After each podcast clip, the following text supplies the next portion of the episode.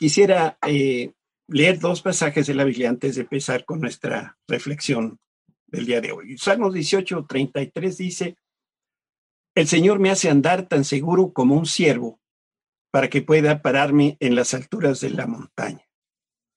Y el Salmo 91 dice que el Señor dice, rescataré a los que me aman, protegeré a los que confían en mi nombre, cuando me llamen, yo les responderé y estaré con ellos en medio de las dificultades.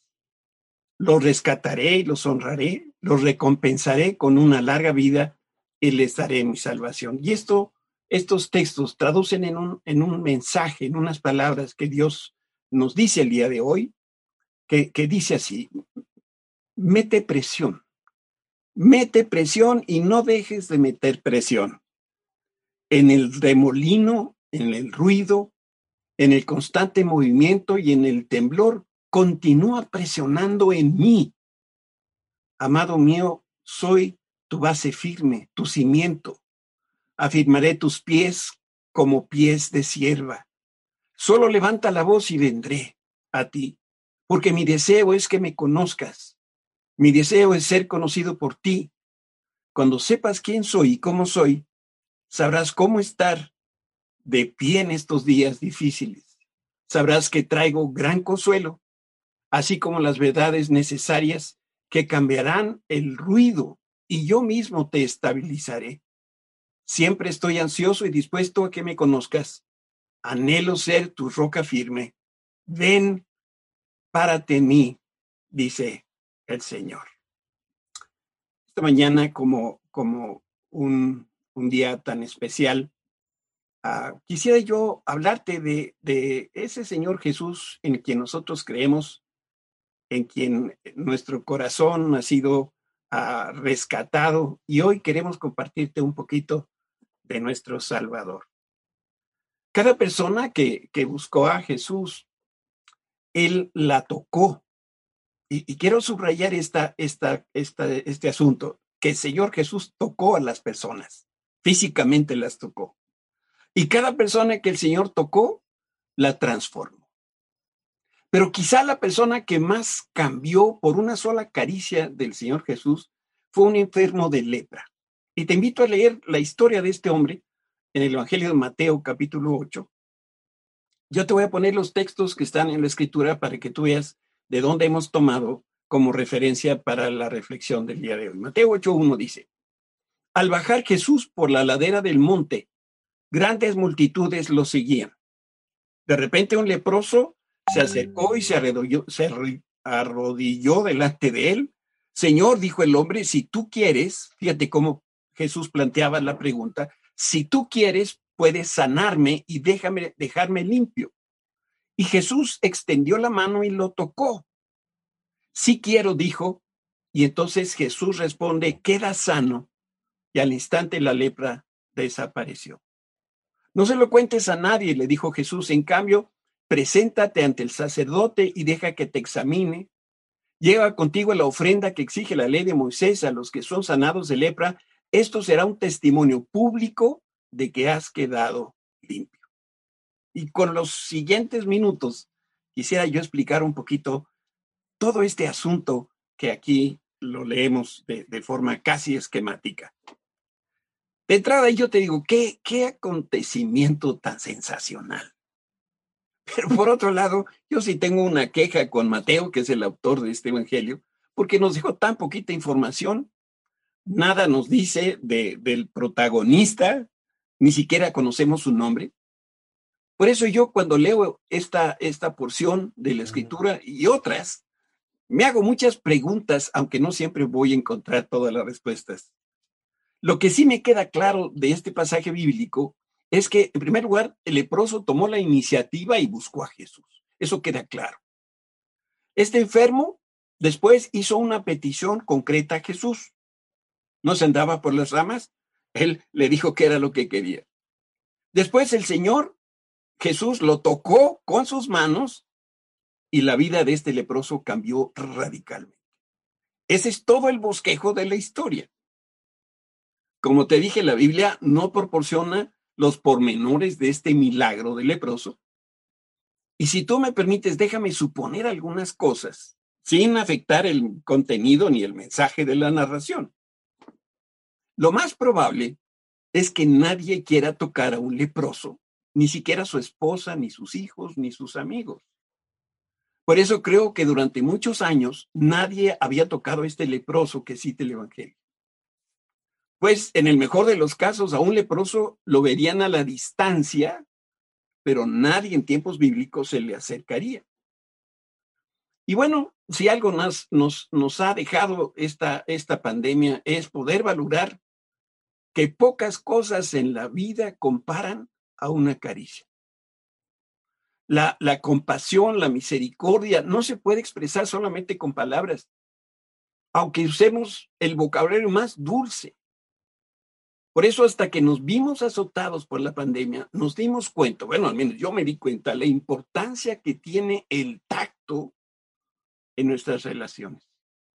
Lo que antes hacíamos de manera natural, ahora sencillamente no lo podemos hacer.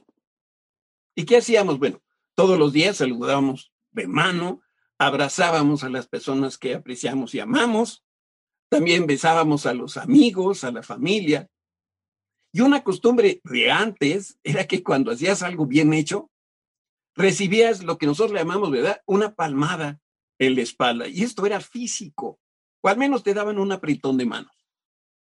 Pero la lepra había robado a este hombre la salud física, pero también le había robado el amor y el afecto de las personas que lo amaban.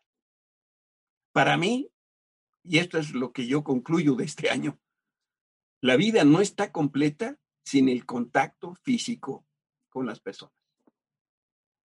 Cuando yo, tú y yo caminamos por la calle, lo más natural era que nos topáramos, aunque no quisiéramos, nos topáramos con las personas, particularmente viviendo en nuestra ciudad. Mira, te voy a decir algo.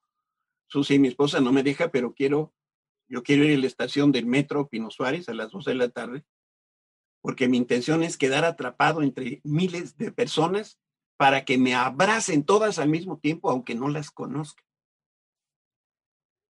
Este hombre enfermo de lepra no tenía las experiencias cotidianas que teníamos antes de la pandemia.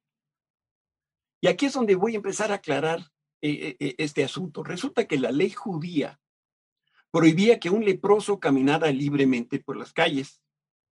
Aún los rabinos, esos hombres supuestamente los más consagrados a Dios, mantenían más que la sana distancia de los leprosos. Ellos decían que si se acercaban a un leproso, después no iban a poder oficiar por muchas semanas porque habían, estado en contacto, fíjate, con una persona inmunda. Este era el calificativo. A los leprosos no les permitían participar ni asistir a las sinagogas porque estaban inmundos.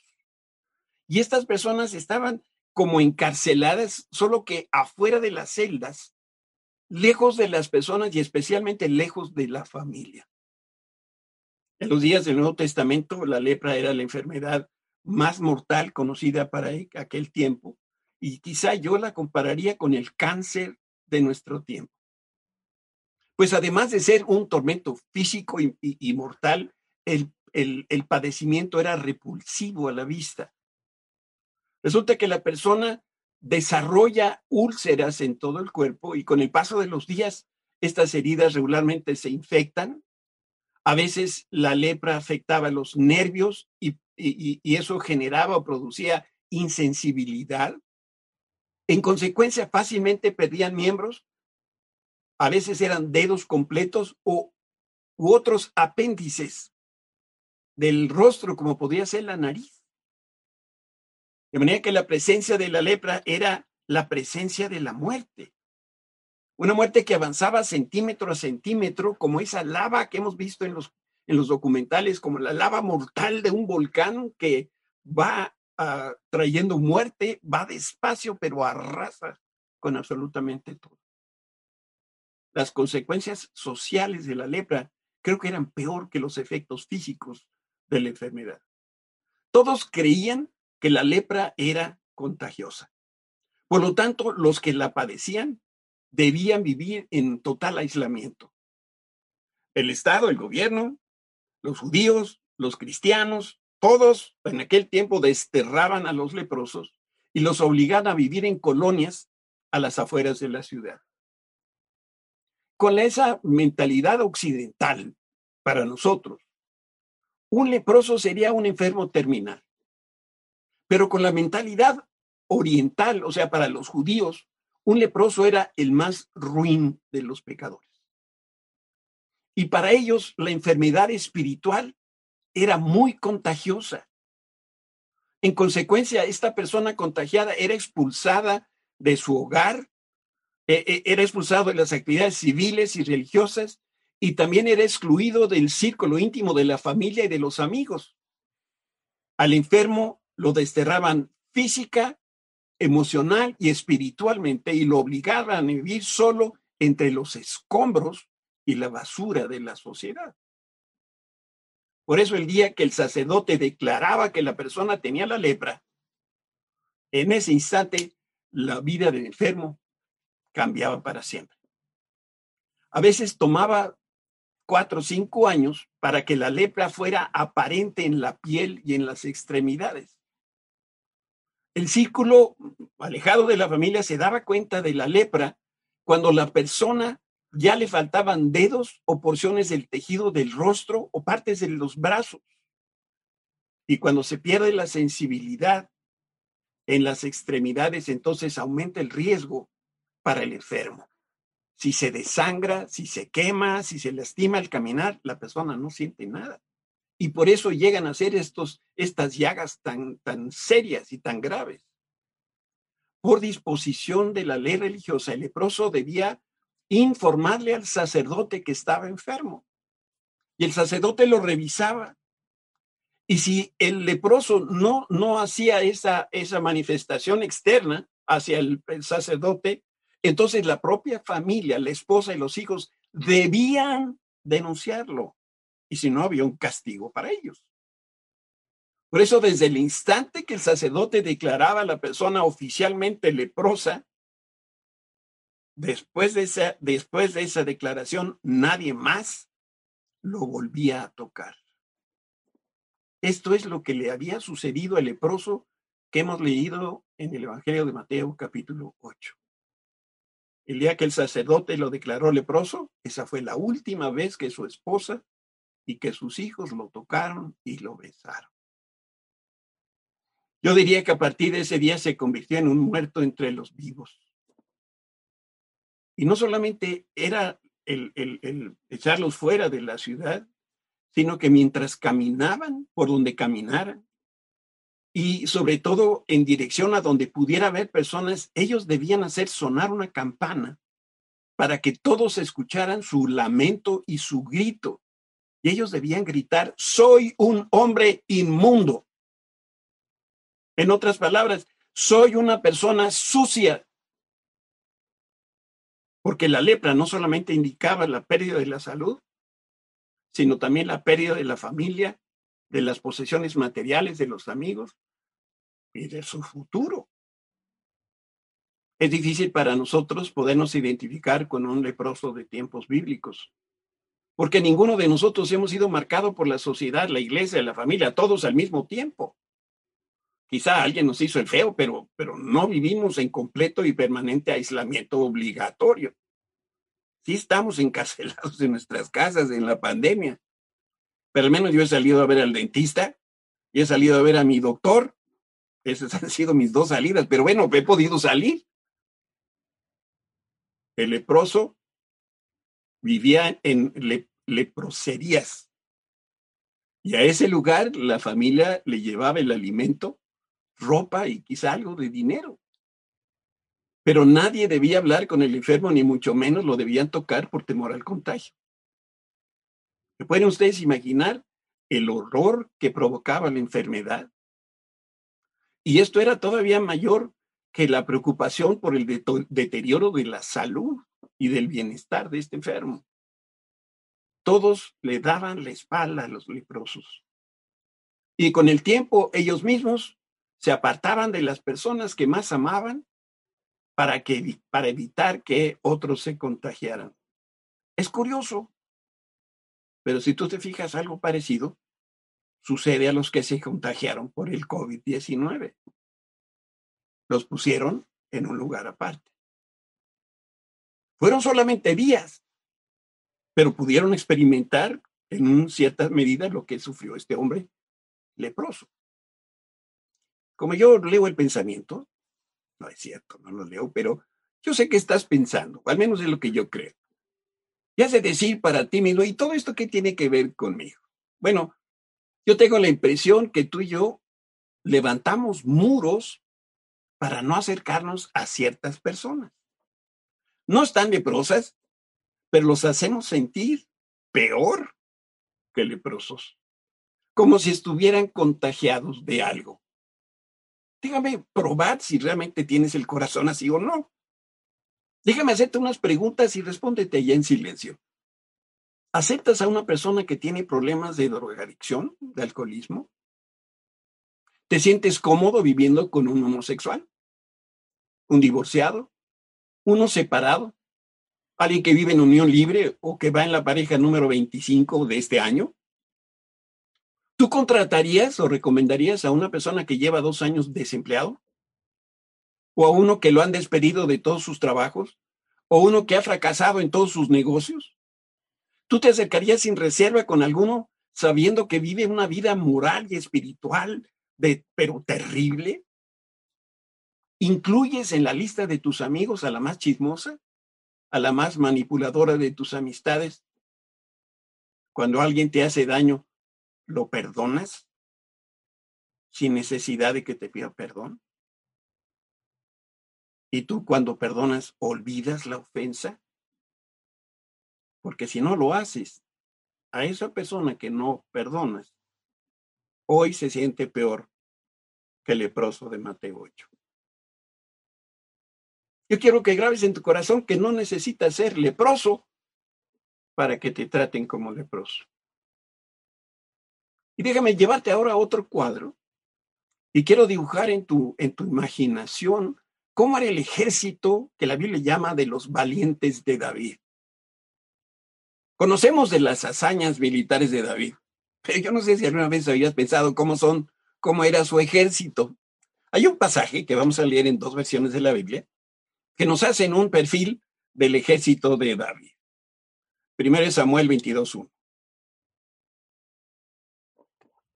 Entonces David salió de Gat y escapó a la cueva de Adulam. Al poco tiempo sus hermanos y demás parientes se unieron a él ahí.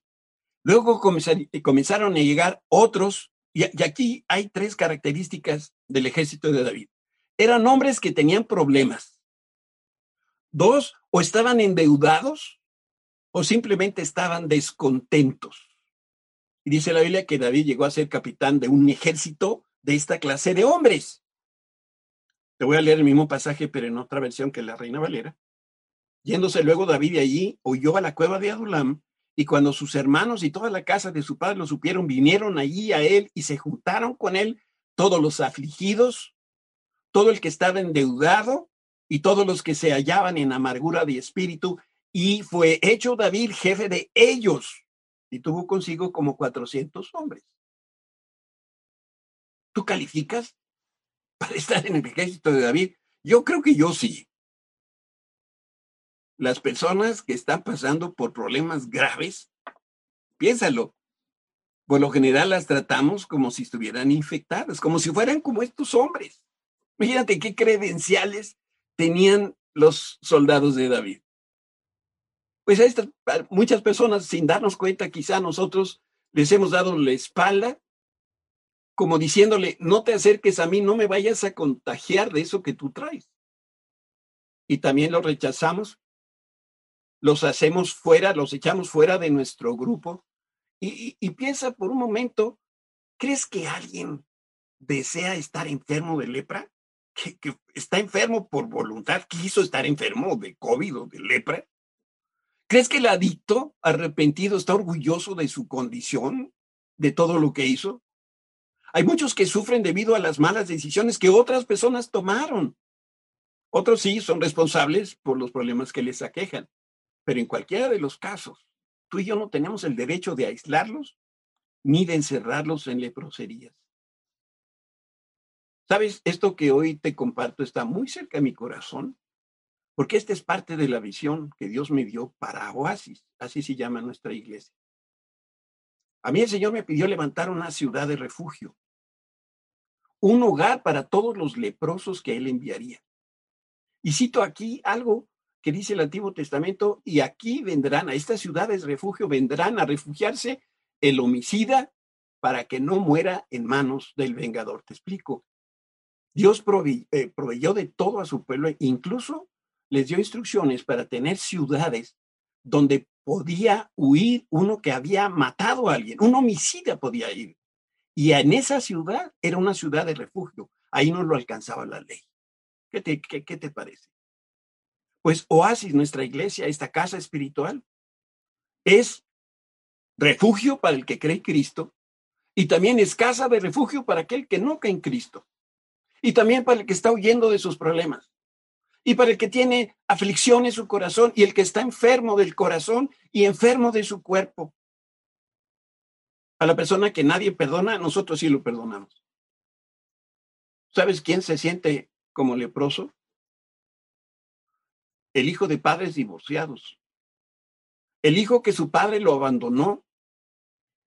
El esposo o la esposa que fue abandonado o abandonada.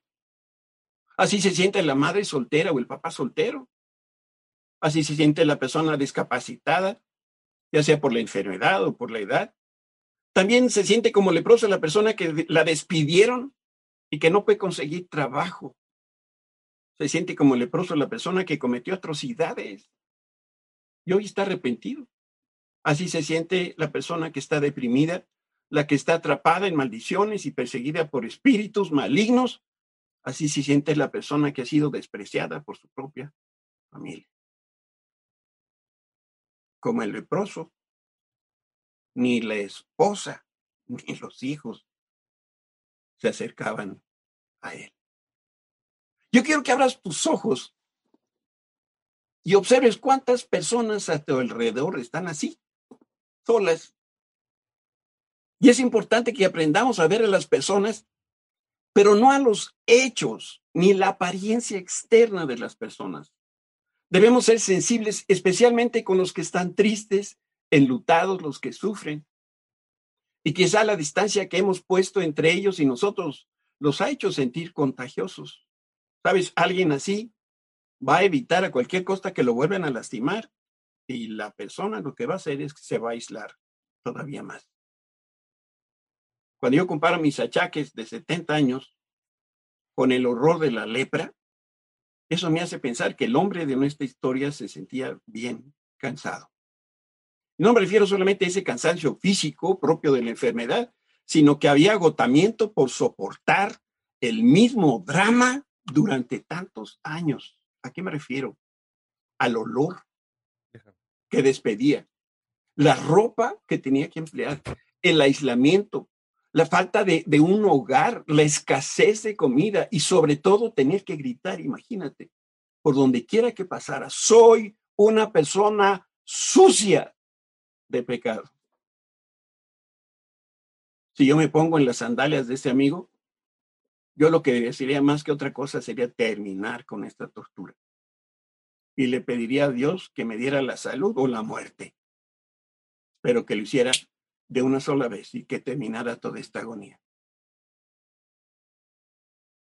Como no hay antecedentes a la historia, nuevamente tengo que usar un poquito la imaginación sin, sin quitarle mérito al mensaje de la palabra de Dios, pero yo creo que un día el leproso se despertó, salió de su encierro, se dirigió a la ciudad, quizás se escondió allá detrás de unos árboles y desde lejos pudo ver a su esposa y a sus hijos. Pero en un momento determinado también alguien se dio cuenta de su presencia y cuando lo vieron ocurrió lo mismo de siempre. Las personas empezaron a gritar asustadas y enojadas, pero era demasiado tarde como para dar marcha atrás. Las cosas no podían estar peor y además tenía muy poco este hombre que perder. Por eso decidió buscar ayuda. Tenía que encontrar al hombre nazareno que decían que era el Hijo de Dios. Este hombre estaba convencido que cuando estuviera frente a Jesús, solo podían ocurrir dos cosas. O los religiosos lo apedreaban por inmundo, o Jesús lo sanaba. ¿Qué hizo el, el leproso? Se armó de valor, se dirigió a donde estaba Jesús, porque él estaba decidido a cambiar, a resolver su situación, que con la perspectiva humana no había para dónde salir. Mientras caminaba, quizá en su mente había un solo pensamiento. Le voy a pedir a Jesús que me sane. Estoy decidido a hacerlo y nada me va a mí a detener. Yo no sé si estaba enojado con Dios. El leproso estaba desesperado y cargaba cuestas. Imagínense el dolor acumulado de no sé cuántos años el dolor y el sufrimiento le impulsaban a terminar de una vez con este, una buena vez con este asunto de la lepra. Seguramente concluyó que Dios era el causante de su condición y por lo tanto el Señor lo sanaba o los religiosos judíos lo linchaban. Y de pronto vio a Jesús. Te garantizo que todo ese enojo acumulado de muchos años se disipó en un instante.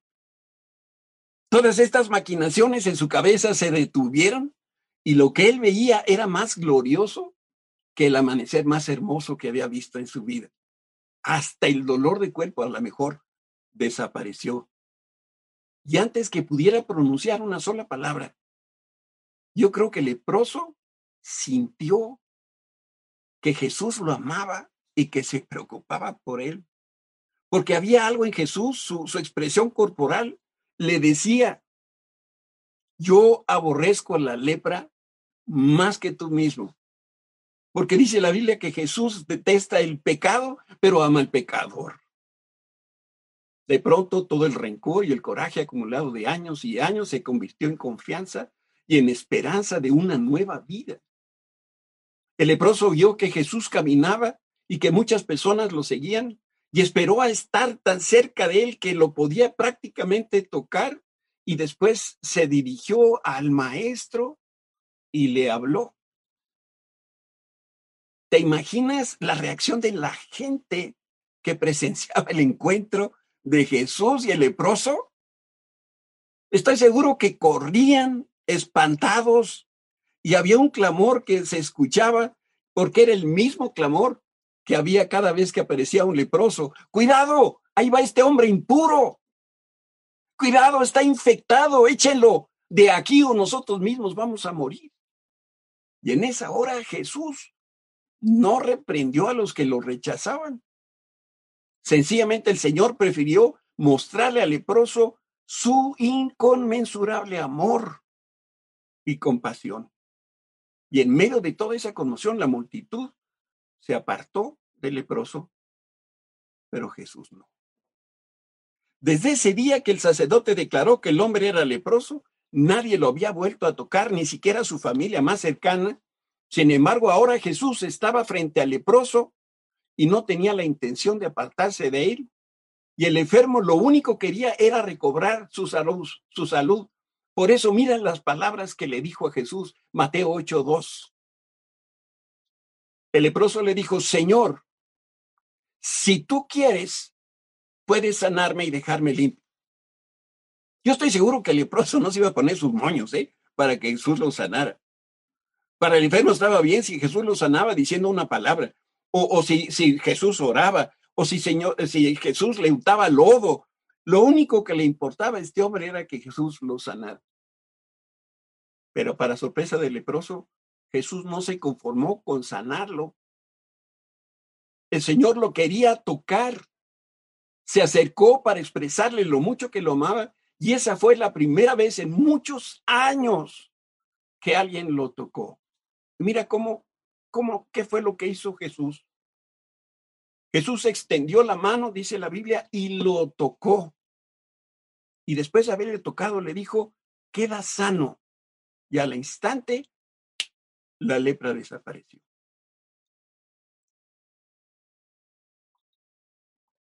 Estoy seguro, en ese momento,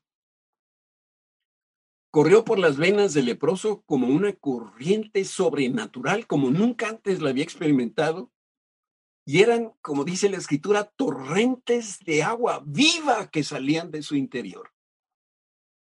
los mismos miembros de su cuerpo que estaban adormecidos ahora empezaban a vibrar de salud. Lo que antes era debilidad, ahora era fortaleza y energía. El hombre dejó eh, de ver el suelo de vergüenza porque ahora podía levantar la frente en alto. Su rostro reflejaba ya no el dolor y la tristeza, la tristeza porque ahora lo que lo, lo que lo iluminaba el rostro era una sonrisa de oreja a oreja.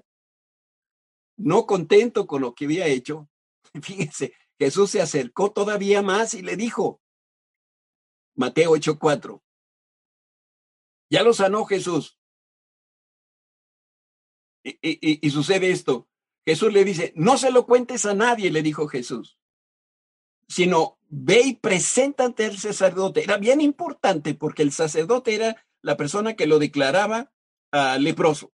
Y entonces se necesitaba que el mismo sacerdote ahora lo examinara lleva contigo la ofrenda que exige la ley a los que son sanados. Eso está en Levítico 14. Esto será un testimonio público de que has quedado limpio. Si yo hubiera sido el leproso, ese que recuperó la salud, yo hubiera corrido hasta donde estaba el sacerdote y lo cargaba de puritito gusto. De ahí me iba a mi casa y abrazaba a mi esposa y a mis hijos hasta exprimirlo. Después me iba con mis amigos, pero especialmente me iba con todas estas personas que me habían despreciado durante años y años y a todos les iba a dar un beso salivón. Dicen mis nietos que son besos de vaca. Qué increíble manera de hacer las cosas. Jesús solamente tenía que decir la palabra y ese hombre hubiera sanado, pero Jesús quería tocarlo además de, ser un acto de misericordia, lo que, lo que estaba haciendo Jesús era honrar al leproso en público. ¿Sabes por qué? Porque tocar es algo extraordinariamente personal. Y al tocar al leproso, el Hijo de Dios declaraba a todo el mundo que él, el Hijo de Dios, estaba aceptando a ese enfermo que los hombres habían desechado.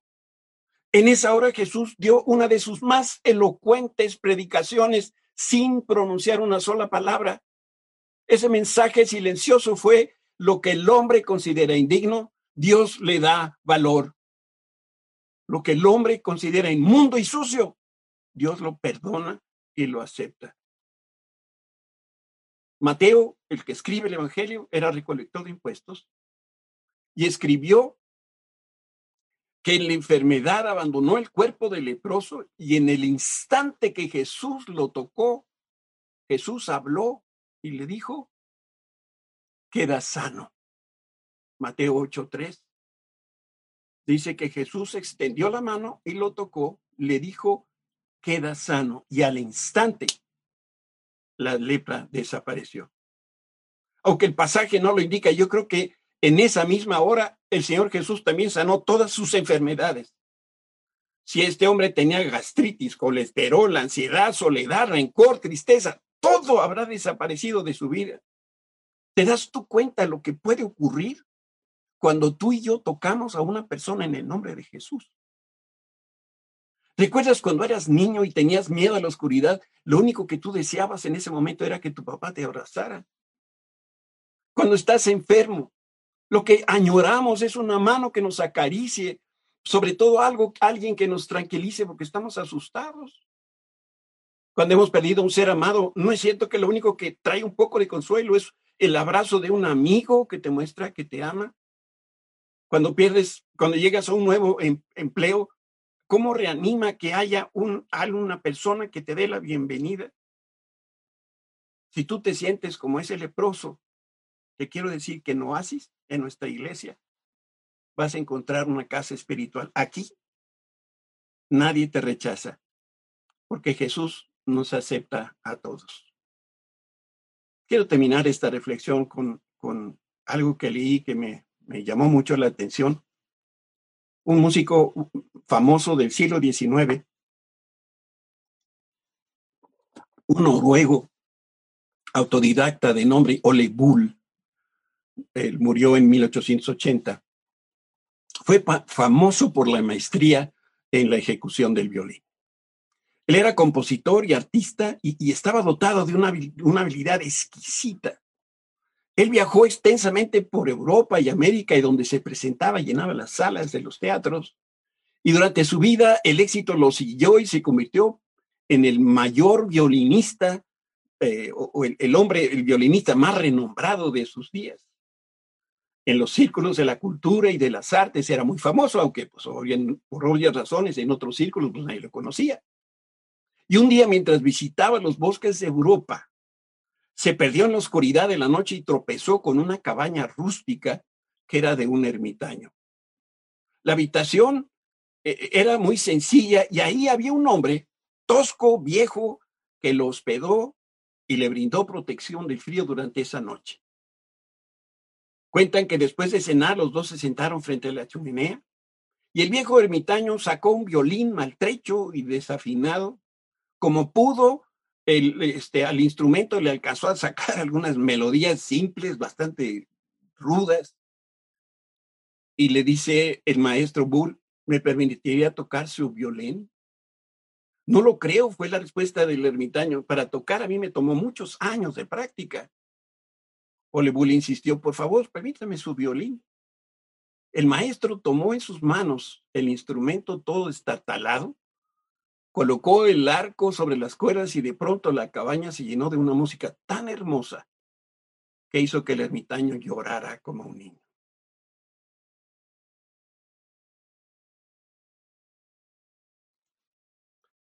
¿Sabes, ¿Sabes por qué te cuento esto? Tú y yo somos como ese instrumento maltrecho. Las cuerdas de nuestra vida están rotas, completamente sueltas. El arco está torcido.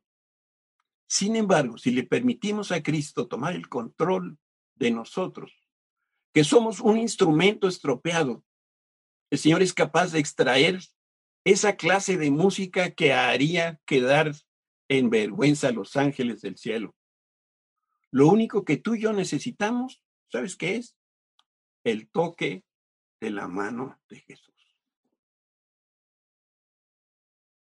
Te pregunto con, con todo respeto, pero también con todo amor. ¿En tu vida hay pecado? ¿Hay cosas que a Dios no le agradan? ¿Te sientes tú como ese leproso de la Biblia?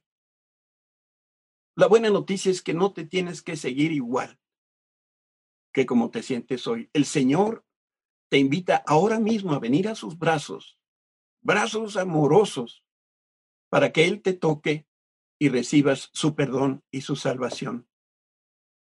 Este es el último texto que yo te quiero mostrar y es lo que Pablo le dice a la iglesia que estaba en Roma.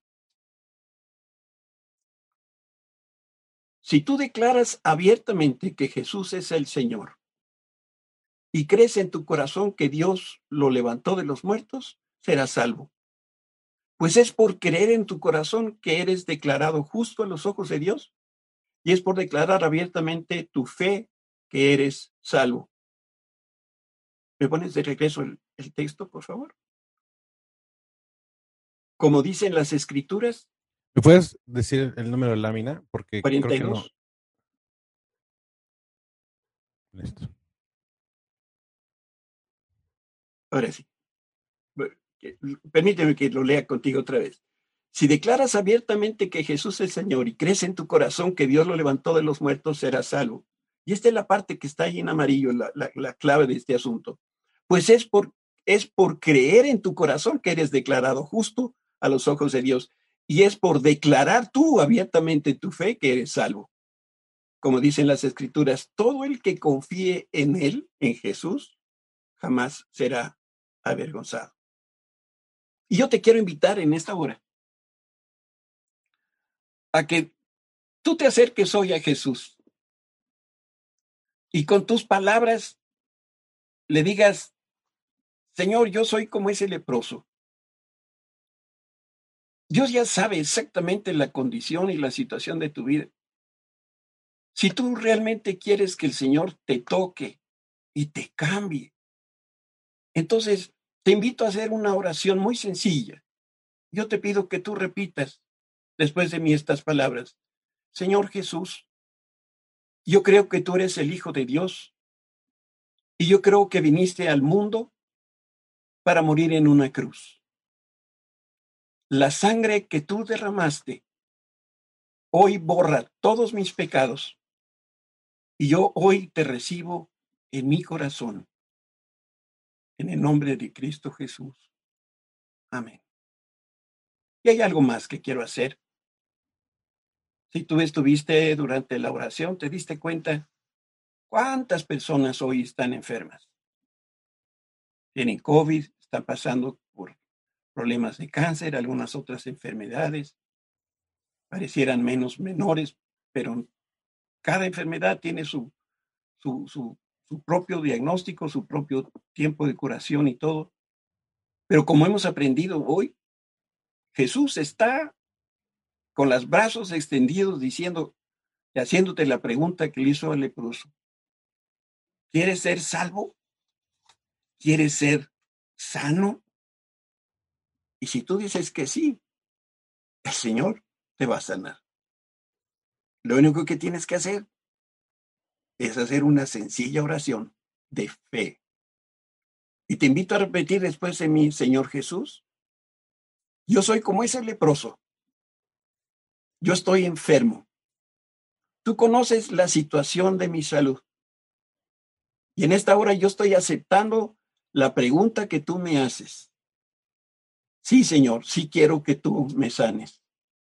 Por eso hoy te pido que toques mi cuerpo, que pongas tu mano en ese lugar donde está la enfermedad y la aflicción, y que así como lo hiciste con el leproso de una manera sobrenatural, hagas desaparecer de mi cuerpo toda dolencia, toda enfermedad, y también del corazón toda angustia, todo temor, porque tú hoy no solamente nos das salvación y vida eterna, sino que tú hoy también nos das sanidad completa. La recibimos en el nombre de Cristo Jesús, nuestro Señor. Amén y amén. Muchas gracias.